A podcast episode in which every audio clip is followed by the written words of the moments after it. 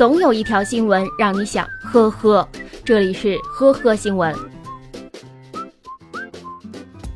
八月十三日凌晨，因儿子打架被派出所传唤调查。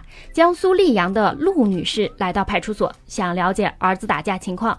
这个时候，无业男子于某恰好正在派出所门口溜达，见有人打听案情，他瞬间戏精上身，竟然直接在派出所门口扮演起了警察，还假装给派出所所长打电话打听案情，最终骗到了陆女士五百元的打的费。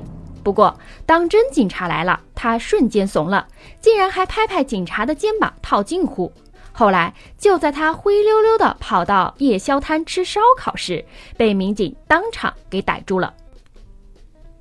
近日，浙江温州乐清的两名女子报警称，受到了他们共同的男朋友宁某的欺骗。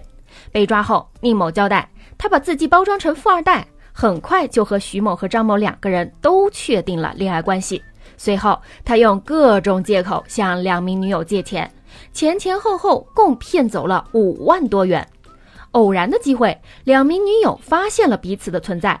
不过，经警方调查，受害者不仅仅只有徐某和张某，江苏昆山竟然还有另外一名同样的受害者，已被宁某骗走大约十七万元。目前，宁某因涉嫌诈骗被依法采取刑事强制措施。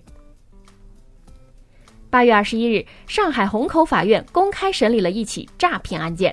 事发当天，船员张某将沾有血迹的衬衣和铁棒留在甲板上，伪造打斗过后跳海自杀的场景，随后游向几公里外的岸边，最后回到老家。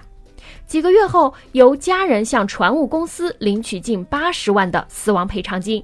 此后，张某搬离了原来的房子，用另外一个身份生活。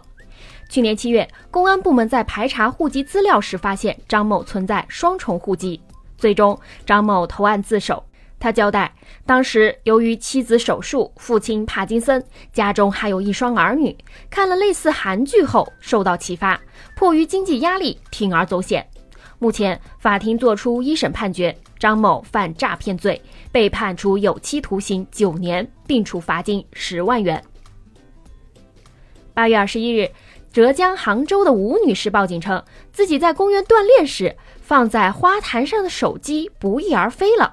民警调取了周边监控，最终发现小偷竟然是一只黑狗。狗狗看见放在花坛的手机后，叼起来就跑进了草丛中。最后，民警带着吴女士在草丛中找到了被小黑狗偷走的手机。感谢收听今天的和合新闻，我们明天再见。